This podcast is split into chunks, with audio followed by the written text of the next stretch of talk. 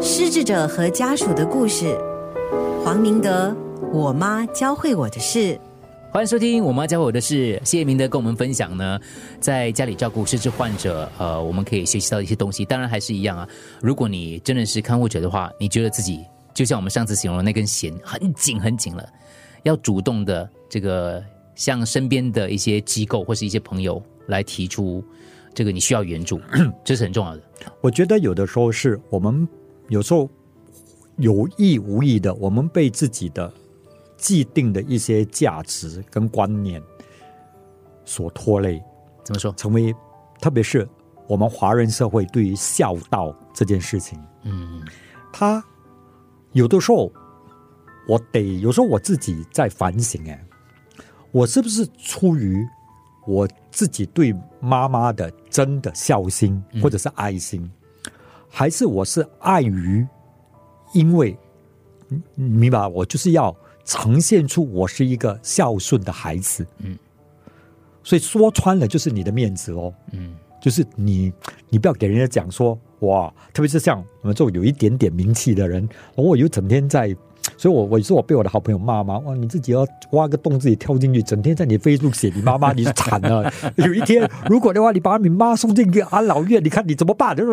就很多这类的咯。可是我自己在想说，诶，是不是啊？我们华人啊，你你你如果再想一下，会不会就是因为这个孝道？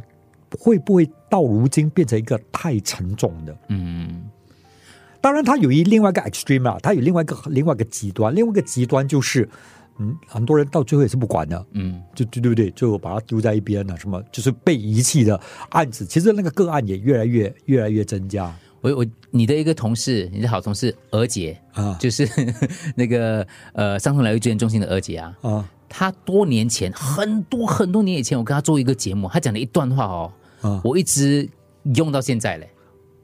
嚯，他多厉害！我很久 很久很久以前就有不小心跟他做一个节目，那时候他也是我的常驻嘉宾嘛，我就问他说有关于说，呃，把这个父母送到这个疗养院的这个课题，他当时回答我的就是说，文红有挣扎是很正常的，这才是好事，没有挣扎那些才严重。所以我就想说，哦，原来我们在人生的过程当中，特特别是可能对跟父母相处间，一定会有挣扎的。所以有挣扎是好事。如果你没有这些纠，像你刚刚讲的，你没有这些问题来问自己，我这个是不是真的啊？我这个是这样的啊？你完全没有挣扎，就想说 I don't care，哎哎，我身边有这样的人、啊，对，I don't give a damn，那、啊那个才严重。而且你当时告诉我 就是这个感觉咯。我我有一个朋友，当然你你我我觉得有时候是因为那个状况还没有到嘛，一直在跟我讲，看到我的 Facebook，他就讲我很讨厌看你的 Facebook，因为他自己说 Don't talk to me about my mother，Don't talk to me about my father，就是我提都不要提，我就是每一个月啊塞钱我就不管了，啊，他就是这样子啊。那我做这个是作为好朋友，不是作为一个 counselor 啦。对对我说你小心，有一天哦，你终于始终会要去面对的。对对对对，所以，所以，所以怎么样？比如说我我们的情况啊，以前呢、哈，那我作为一个社工嘛，我就常常跟大家讲，我我在主务区看到一个风景线，一道风景线，就是啊，差不多早上的时间啊，还是什么，你就去看一大堆老人家，对那个佣人嗯，推着推着轮椅，然后那个老人家就在那边晒太阳，嗯我们觉得等时间这样啊，然后那些女佣就在那边开他们的 body。聊天，啊，哪里哪里都有。然后我每一次被这幅这道风景线是你提醒我自己了，就是我不要做这样的人。你不要把那那个时候啦，嗯那个时候就讲，所以我跟我姐姐就就讲说，我们是打死都不要请女佣的，啊因为我不要我妈妈假手于人，对变成这样。所以我那个时候我还接受访问呢，嗯说你把你的看顾的责任外包，就是把它外包出去，然后你就哎言情情这样哦。嗯然后我就觉得那那那那那这个社会成了什么？哇，那个时候还哇正义凛然的讲这种话了哦。结果？他请了两个，两两次来，应该说。两次两次，啊，第一次就是没有啊，因为因为刚开始妈妈还好嘛，嗯。就是妈妈后来跌倒了，我还记得是妈妈的生日，嗯。诶，，这段不知道有没有讲啊？没有讲过，没有就是我妈妈的生日，那个时候我们已经知道妈妈是失智症的初期啊，初期去啊云顶是吗？啊，去云顶那个有讲啊，没有讲一点点罢了，对，讲一点点啊，嗯。哦，就那个也是很 drama 的，嗯。就是我跟我姐姐是我们有史以来啊第一次跟妈妈出国嘞，嗯。然后妈妈很喜欢玩 jackpot 嘛，嗯。就是很喜欢玩那种那种 jackpot 啦，对。然后我们就带她去云顶，就跟我姐姐我们三个人去，我就很开心哦，玩玩玩玩玩玩回来哦，回到家，然后大家就很累了，那个回到家，然后呃，我姐姐的那个，我姐姐还在门口哎，嗯我妈妈就不知道为什么，她还穿着那个球鞋就去房间，然后好像去厕所还是什么，然后我就去厨房，然后等我在厨房的时候听到嘣的一声，我转过头来了，我妈妈已经整个人躺在那个客厅的，后来是她。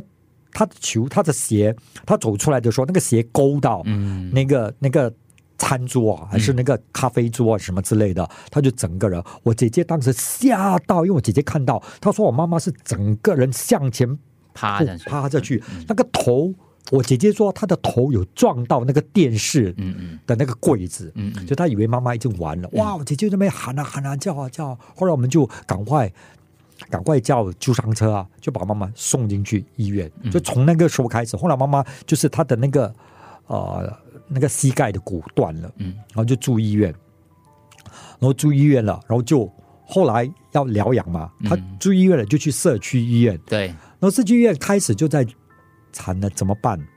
回家怎么办？回家怎么办呢？嗯那个时候，然后妈妈又这样的的状况，后来就没有办法了。他们就在想，那我们就讲说，你你怎么办？妈妈回到家，妈妈不能走路嘞。嗯嗯然后你只有你你你只有一个可能性，要不然你们两个人哦，嗯你跟你你姐姐其中一个人不要做工哦，嗯或者轮流，因为妈妈就非得那个时候也是二十四 twenty four seven 要有人照顾的，嗯那你怎么办？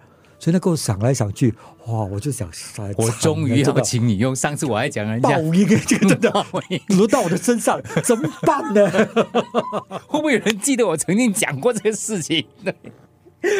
所以跟你上节目不可以乱，不是上节目不可以乱讲话。哎，不是啦，真的，当你真正体会的时候，就像娥姐讲，就你讲的对哦，就是那个很大的那个挣挣扎，挣扎。对真的真的，可是后来就我也不晓得，还是表姐还是谁跟我讲的，就是其实是看你的心态，嗯对吧？看你的心态。那你的日子还是要照旧过的嘛。嗯他一直跟我讲一句话，因为他那个时候我觉得我的表姐医生啊，他就一直跟我讲一个，anything that you do is must be sustainable，就是就是你要能够可持续的可持续的，对不对？你们现在哇，你们两个人不做工，可是你不做工照顾妈，你不做工照顾妈，你可以撑多久啊？嗯嗯嗯，可是如果你把照顾妈的那种日常那种工作的话哦，你可以某种程度外包，可是你不要把你的孝道啊外包，嗯嗯嗯我觉得那个更加重要的。嗯，所以那个时候我是觉得啊，那你说的也是有道理啊。